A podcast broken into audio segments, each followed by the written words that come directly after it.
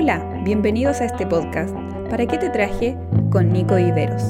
Recomiendo que te quedes.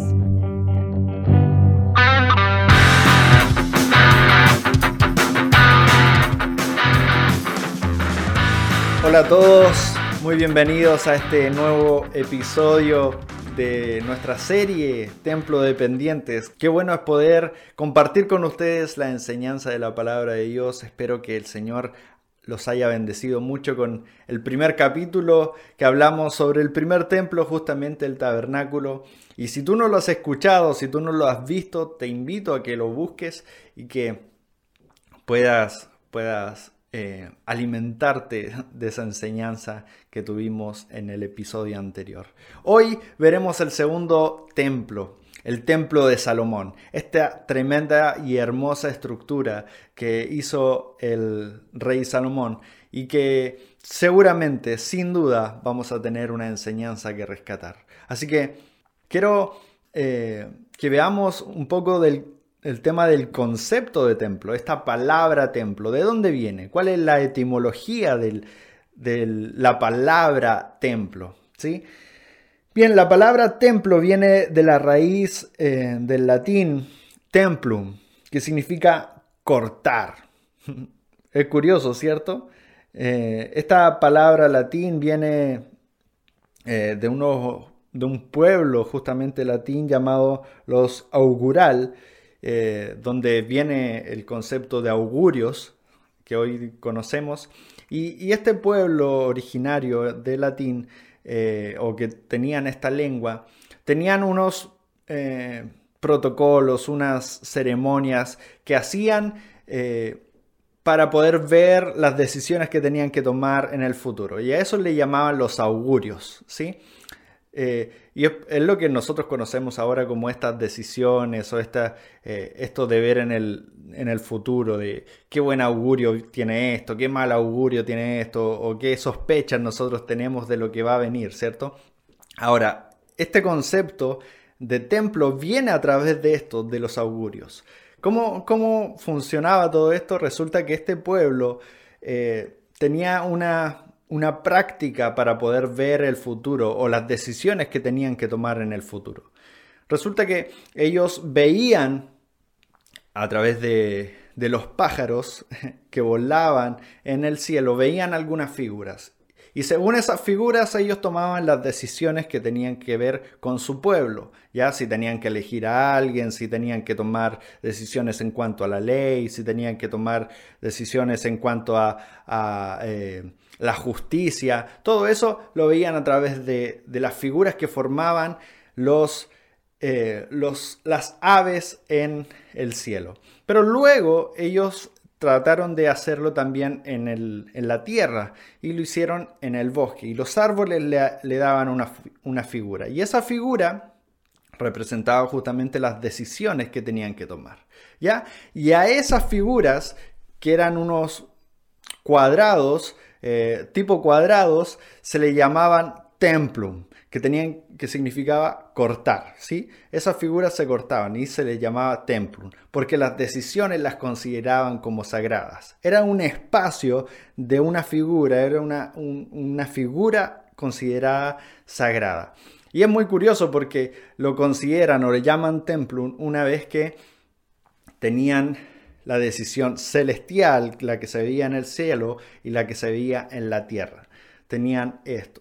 Entonces, eh, la palabra templum o templo, como lo conocemos ahora, tenía que ver con una figura eh, sagrada. ¿sí? Y hoy en día nosotros conocemos a esto como templo, eh, justamente por esta figura, edificio sagrado. Eso, de ahí viene la etimología de la palabra templo.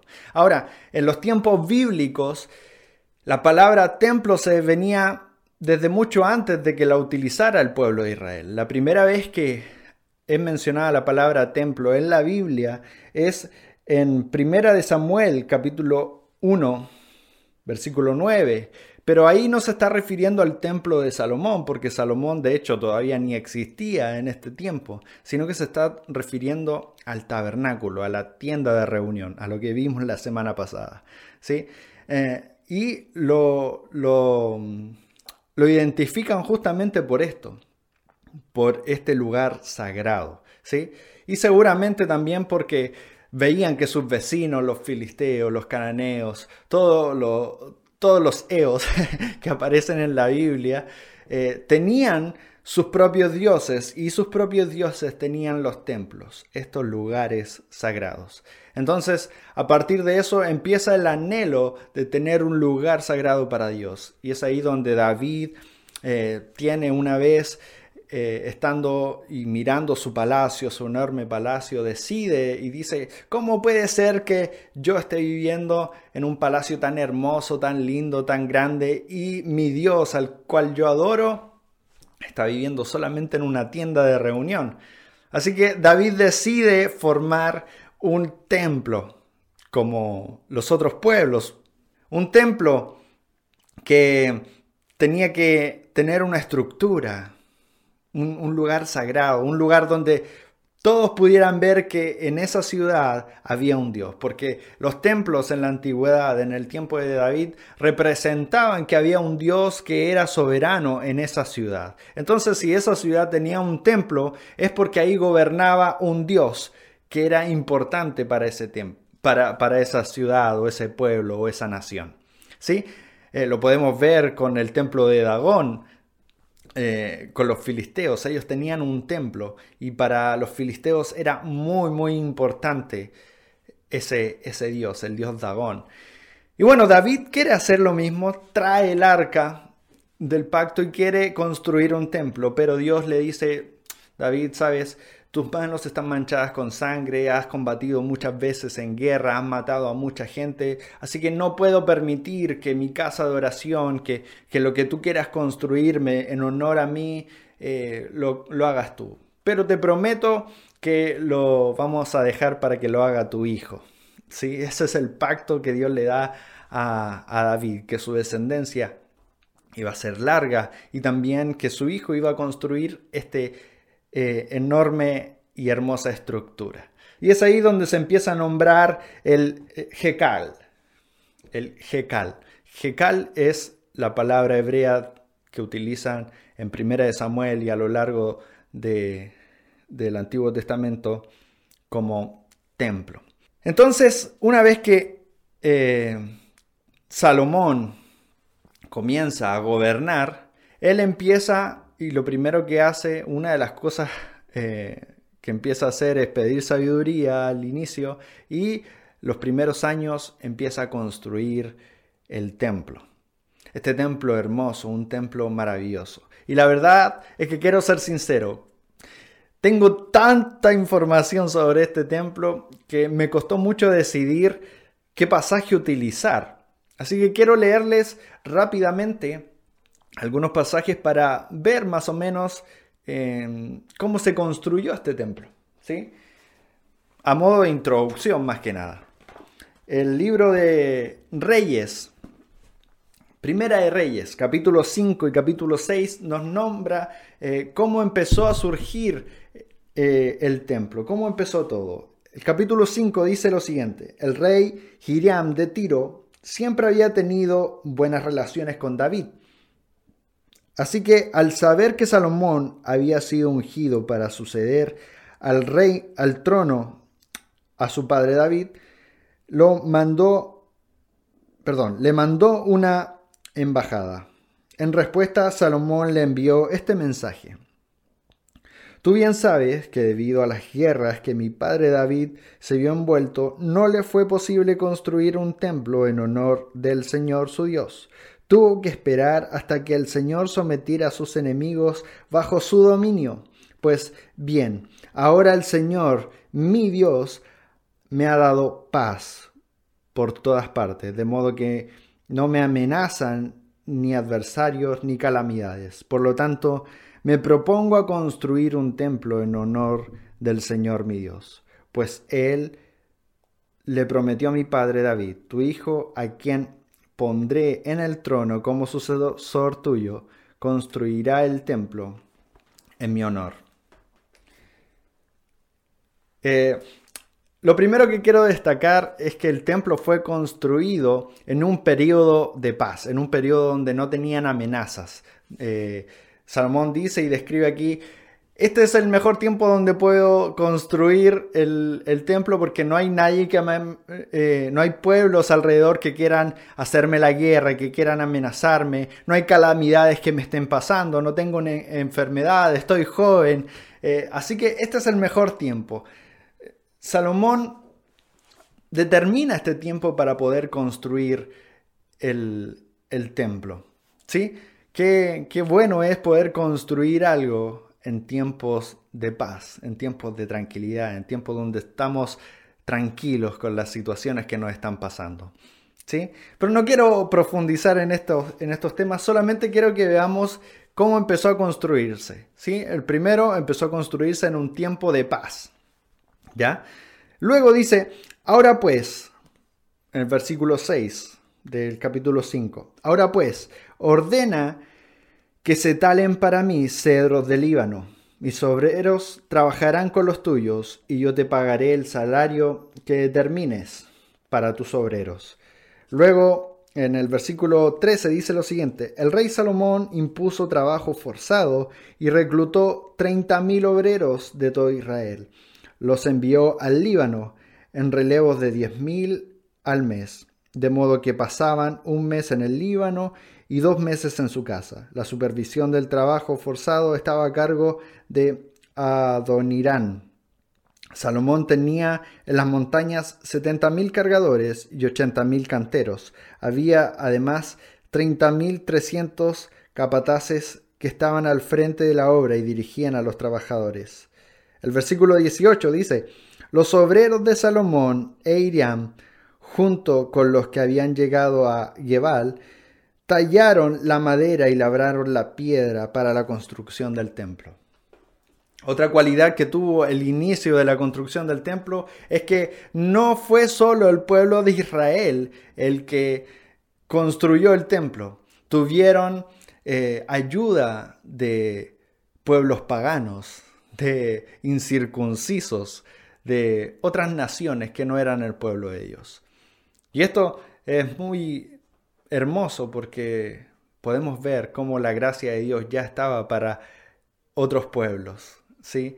Lo podemos ver desde mucho antes, por ejemplo, con Raam, que eh, eh, ayuda a los espías de, para poder entrar a Jericó, ¿cierto? ¿Se acuerdan? Luego Dios utiliza a Nabucodonosor también para tener un trato con su pueblo. Dios estuvo pendiente. ¿Qué más decir luego en el Nuevo Testamento cuando Dios bautiza con el Espíritu Santo a los gentiles? ¿sí?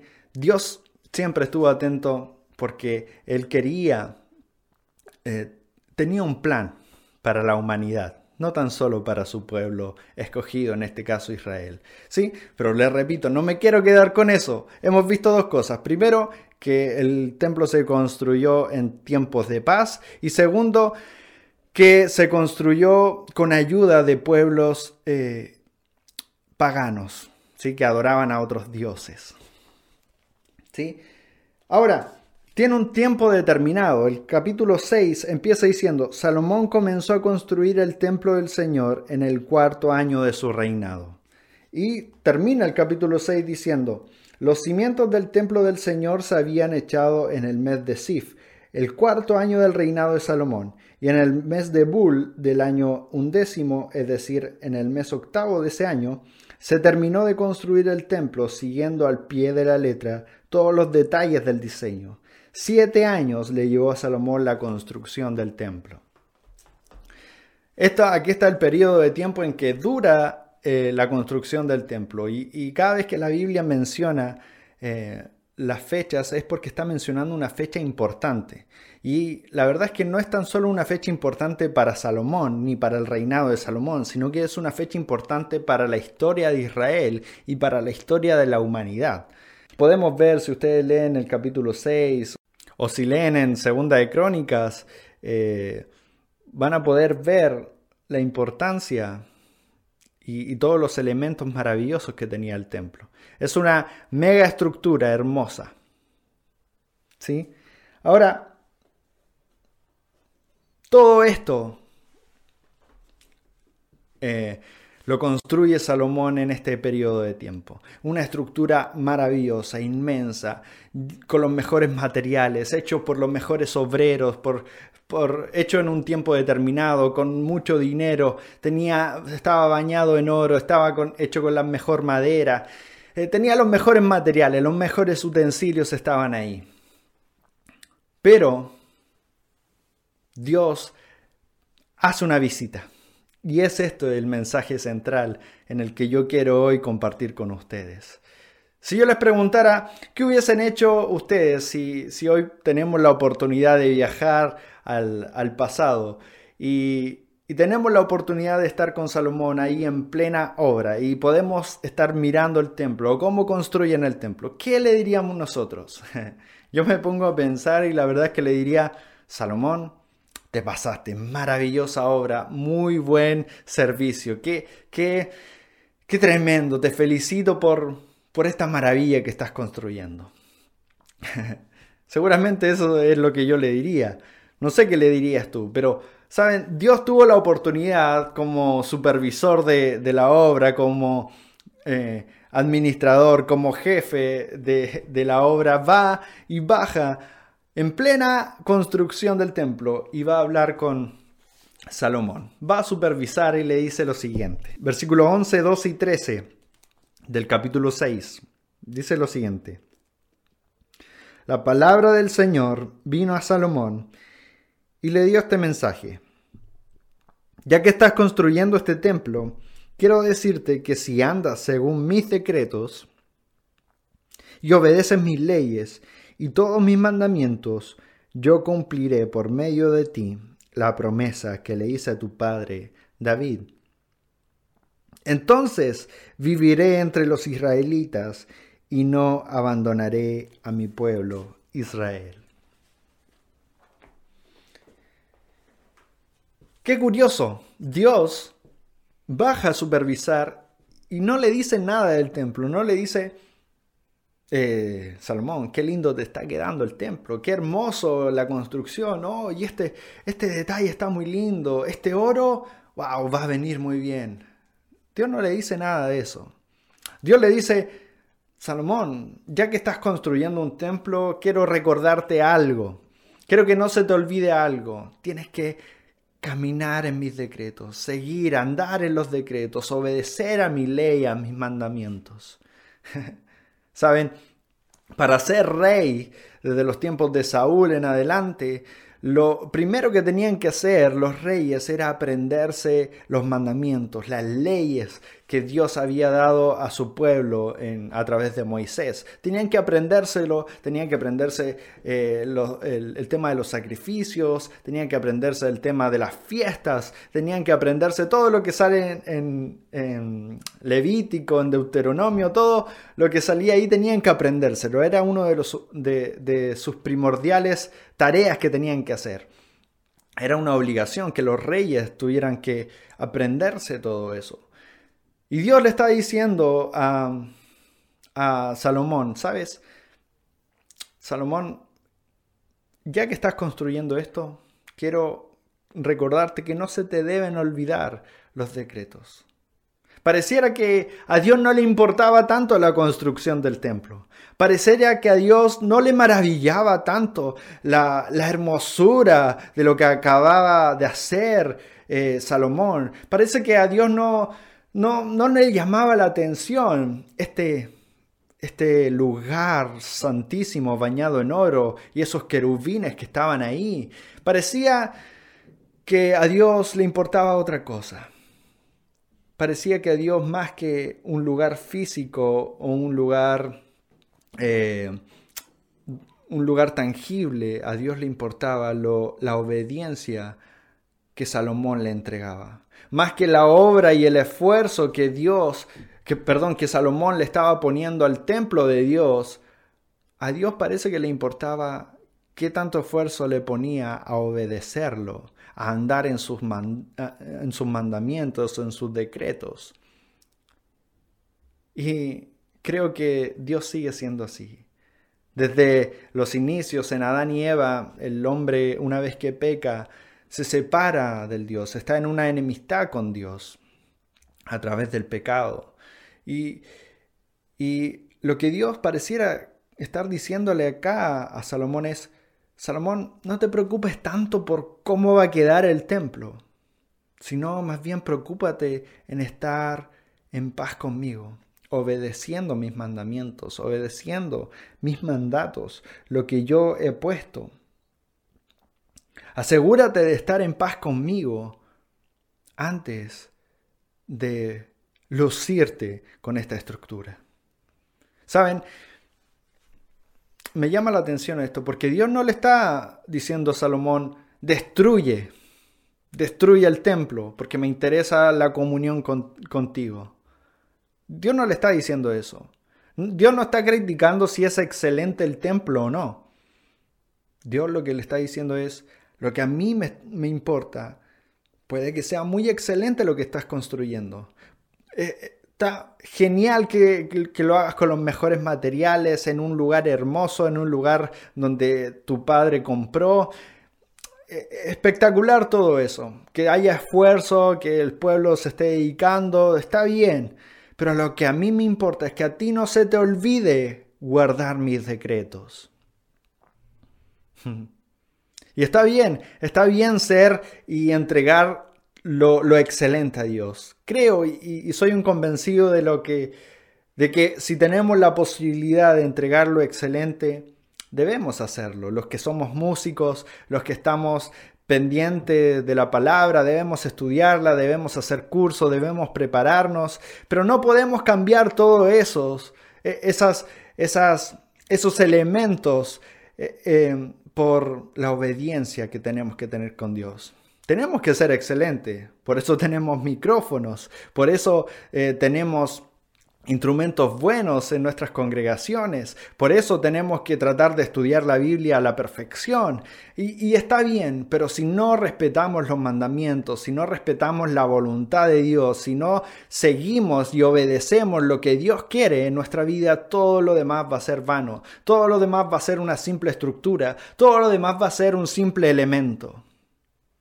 Todo lo demás puede ser un simple talento. Si tu talento, si nuestro talento no lo tenemos para glorificar a Dios y para obedecerlo en sus mandamientos, en sus decretos, simplemente será un talento. Simplemente nuestra cualidad, lo que nosotros tenemos, va a ser un elemento más. Dios, repito, no se queja por lo excelente del templo. Dios lo que le está diciendo a Salomón, a eso excelente que tú estás dando, que no se te olvide complementarlo, o que no se te olvide que lo primordial a eso excelente es que estés bajo obediencia a mí. Que no se te olvide que eres rey y que lo primordial, lo, lo primero que tienes que hacer es respetar todos los decretos, los mandatos que yo he dado. Que no se nos olvide a nosotros quiénes somos. Porque por más excelente que queramos transmitir ahora en vivo, por más que queramos tener seguidores en YouTube, en Facebook o en Instagram, por más que queramos eh, tener eh, el mayor equipo para poder hacer todo con excelencia, y está muy bien y recomiendo que se haga así, pero si no si no está la voluntad de Dios, si no está el obedecer lo que Dios ha mandado, eh, obedecer lo que Dios quiere que obedezcamos, todo lo que podamos tener, por más excelente que sea, no va a servir. No va a servir. A Dios le interesaba más que la estructura y lo hermoso y lo excelente, más que eh, el templo mismo. A Dios le interesaba tener una buena comunión con Salomón que Salomón se diera cuenta que era importante seguir en los caminos de Dios. ¿Y cuán importantes son esos caminos? cuán importante es seguir esos decretos. A lo mejor tú puedes estar diciendo, sí, pero eso es la ley, eso es el Antiguo Testamento. en el Nuevo Testamento Jesús mismo dice eh, en Juan 14, los que me aman deben obedecer mis mandamientos. Nuevo Testamento.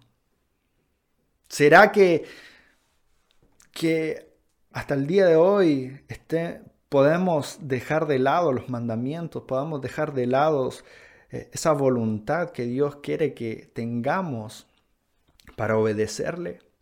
¿Será que a veces nos dejamos embobar por eh, lo excelente de otras cosas y dejamos de lado la voluntad de Dios? Creo que podemos hacer las dos cosas, entregar un servicio de excelencia lleno y siguiendo la estructura que Dios ha deseado. Creo que lo podemos hacer. Y es lo que sin duda creo que Dios quiere también. La voluntad de Dios, ¿cuál es? El mismo libro, perdón, Juan, el mismo apóstol Juan escribe luego en el Nuevo Testamento, escribe eh, en, su en la Primera carta de Juan, capítulo 3, dice lo siguiente. Y este es su mandamiento, que creamos en el nombre de su Hijo Jesucristo y que nos amemos los unos a los otros, pues así lo ha dispuesto. El que obedece sus mandamientos permanece en Dios y Dios en él. ¿Cómo sabemos que Él permanece en nosotros? Por el Espíritu que Él nos dio. El apóstol Juan apunta. ¿Cuál es el gran mandamiento? Primero, el gran mandamiento es amar a Dios, creer en la obra que hizo su Hijo Jesucristo, en el nombre de, en el nombre de Jesucristo, pero también amar al prójimo. Ese es el gran mandamiento, lo dijo Jesús también. ¿Cuál es el gran mandamiento? Amarás al Señor tu Dios y ama a tu prójimo como a ti mismo. Son dos mandamientos. Eso mandamientos esenciales donde se engloba todo, son los que debemos seguir. ¿Lo estamos siguiendo? ¿Estamos honrando a Dios como si fuera eh, lo más excelente que podemos entregar? ¿O simplemente dejamos lo excelente para otras cosas y a Dios lo honramos con algo deficiente? ¿Estamos amando a nuestro prójimo como lo más excelente que podemos entregar? ¿O dejamos lo excelente para mi propio bien y, para nuestro prójimo lo que me sobra. ¿Qué es lo que estamos haciendo con los mandatos, con la ley, con, con estos mandamientos que Dios nos ha entregado? ¿Qué estamos haciendo con esto? Los hemos estudiado, los hemos escuchado en predicaciones, pero ¿qué es en nuestra vida práctica lo que estamos haciendo? ¿Será lo que Dios quiere? Saben, para la sociedad y para cualquier persona que vive alrededor de nosotros, cuando va camino y se topa, se topa con un templo, con una iglesia, con esta estructura, para ellos lo que simboliza es, mm, aquí se adora a Dios, aquí hay un Dios eh, que vive, aquí hay unos creyentes que se juntan a adorar a un Dios. Eso simboliza los templos para ellos, el testimonio de un Dios viviente o de un Dios que creen. Y saben, es por eso que cada vez que se eh, empieza a formar una iglesia, se necesita tanto un templo, porque quieren o se quiere transmitir este mensaje, que eh, en este lugar se adora a un Dios y listo. Pero no hemos quedado con ese pensamiento. Y hemos dependido de cuántos, cuántos templos levantamos, cuántos templos hay en nuestra comuna, cuántos templos hay a nuestro alrededor. Y ahí vemos si es que eh, hay, hay, hay muchos templos y decimos, ah, en este lugar ya se ha evangelizado bastante, porque hay muchos templos, pero nos olvidamos de que en realidad los representantes de Dios no son los templos, somos nosotros. Los templos no obedecen los mandatos somos su pueblo los que deben obedecer los mandatos. Los mejores representantes de Dios no son los templos, no son las cruces que están puestas en los templos. Los mejores representantes de Dios somos nosotros. Es por eso que debemos obedecer sus mandatos, sus estatutos, porque así seremos buenos representantes. La comunidad no necesita ver más templos. La comunidad necesita ver hijos de Dios que sean representantes de Él. Cuando nosotros estemos en paz con Dios, cuando nosotros honremos su voluntad, sigamos sus estatutos y amemos a nuestro prójimo como a nosotros mismos, entonces ahí nosotros seremos testimonios de Dios para la sociedad. Ese es el argumento. Y me encanta porque Dios le dice, eh, Salomón, si, si tú obedeces mis mandamientos, entonces ahí yo estaré entre mi pueblo. Dice el versículo 13, lo, lo voy a leer. Entonces, eh, voy a leer el 12. Ya que estás construyendo este templo, quiero decirte que si andas según mis decretos, obedeces mis leyes y todos mis mandamientos, yo cumpliré por medio de ti la promesa que le di a tu padre David. Entonces viviré entre los israelitas y no abandonaré a mi pueblo Israel. Me encanta porque Dios no le está diciendo a Salomón, Salomón, eh, si tú obedeces todo esto, entonces yo iré a vivir a ese templo que tú estás construyendo. Entonces yo habitaré en ese templo. No. Dios le dice, si tú obedeces, si, si no se te olvidan estos decretos, yo habitaré en mi pueblo. Yo seré el rey por sobre los reyes.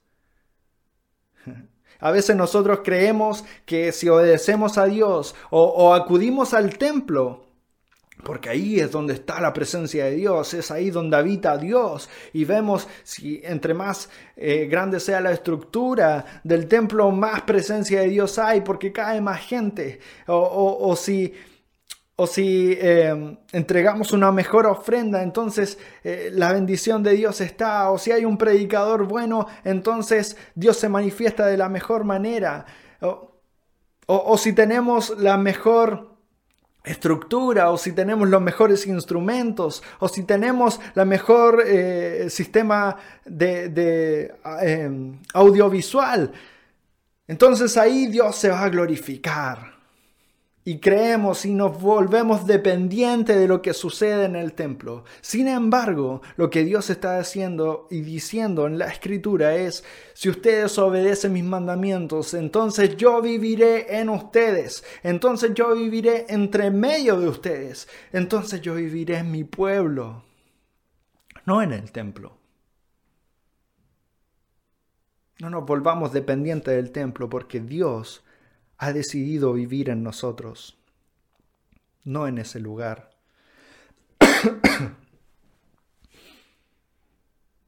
Entonces, ¿cómo estamos interpretando esta decisión? ¿Dónde nos estamos volviendo dependientes? ¿Seguimos siendo dependientes del templo? ¿O en realidad ahora nos estamos dando cuenta de que nuestra única dependencia debe ser en el Dios del templo, en el Dios que ha decidido vivir en nuestra vida. Ahora, ¿saben? El templo simbolizaba esto de la estructura, del testimonio que había un Dios en la nación. Pero parece que a Salomón se le olvidó, porque Salomón, luego de construir el templo y de construir un palacio, pasaron los años y empezó a decaer en su fe, empezó a desvirtuar lo que Dios había ordenado, sus mandatos ya no los tomó en cuenta y empezó la decadencia espiritual en el pueblo de Israel. ¿Y dónde se vio reflejado esa decadencia espiritual? No tan solo en, la división del reino, sino que se vio reflejado en la estructura del templo. Salomón hizo eh, pactos, firmó tratados con pueblos paganos y esos mismos pueblos paganos vinieron a saquear el templo, se llevaron los elementos que habían en el templo y tiempo más tarde ya Nabucodonosor terminaría destruyendo y quemando todo el templo. Simplemente porque no hubo una consecuencia de los mandatos. No hubo, eh, no hubo un día a día, un estilo de vida de seguir en la voluntad de Dios. Este templo, este segundo templo, nos enseña a que no podemos depender de lo maravilloso que cumplimos la obra de Dios hace un tiempo atrás. No podemos depender de ese maravilloso templo que construimos en, un momento determinado, de ese maravilloso servicio que hicimos y tuvimos en un tiempo determinado, pero que ahora ya no lo tenemos. Este segundo templo nos enseña a que no podemos vivir de nuestras experiencias eh, maravillosas del pasado, que no podemos depender de, ah, yo sané a esta persona hace cinco años atrás. No podemos depender de, ah, el Señor me bautizó en dones espirituales hace unos años atrás. Ah, el Señor me utilizó para predicar y se convirtieron cien mil personas. No, Dios me utilizó para sanar gente. Dios me utilizó para predicar y pasaron al altar muchos jóvenes. Hace un tiempo atrás. Pero hoy ¿Cómo está tu vida? ¿Sigues respetando esa voluntad? ¿Sigues transformando vidas de la misma manera que lo hacías hace unos años atrás? ¿Qué pasó con ese don espiritual que tenías, que Dios te entregó? ¿Lo sigues utilizando? ¿Sigues utilizándolo para edificación de la iglesia o simplemente lo tienes guardado? ¿Qué estás haciendo con lo que Dios te entregó? Todo lo que podamos hacer en excelencia debe ir encaminado y caminado junto con los decretos de Dios, con la voluntad de Dios. Si no, simplemente va a ser un templo que se va a destruir solo. Sí.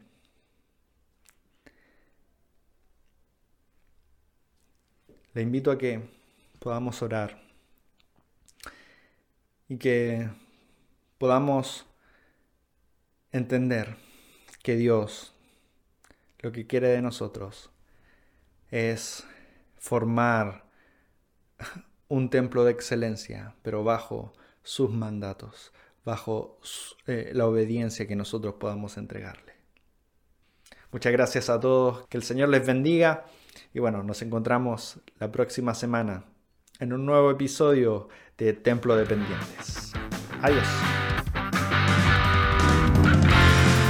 Esperamos que este podcast haya sido de bendición a tu vida.